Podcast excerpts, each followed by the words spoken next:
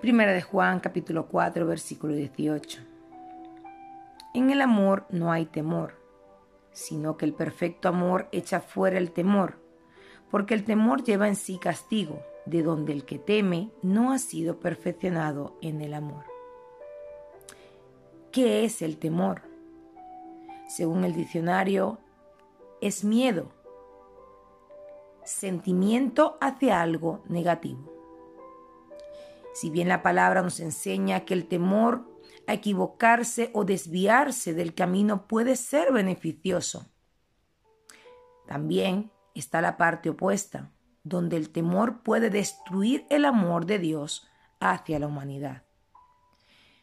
Pensando que no mereces perdón, que quizás Dios no te amará por como eres.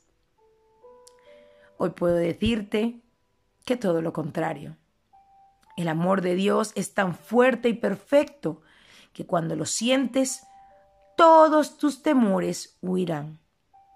Y lo único que buscarás es tener una vida que agrade a Dios. Sin temor. Que Dios te bendiga.